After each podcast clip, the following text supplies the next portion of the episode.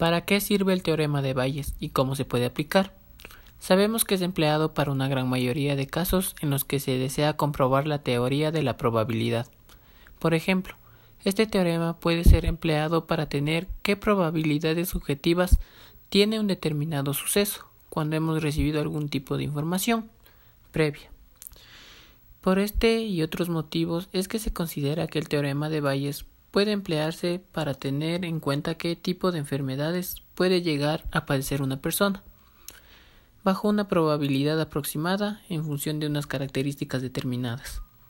Igualmente, en la gestión de datos e información en mayores cantidades, el teorema de Bayes tiene su aplicación en informática, es decir, puede ser empleado para determinar los correos electrónicos que son considerados como spam.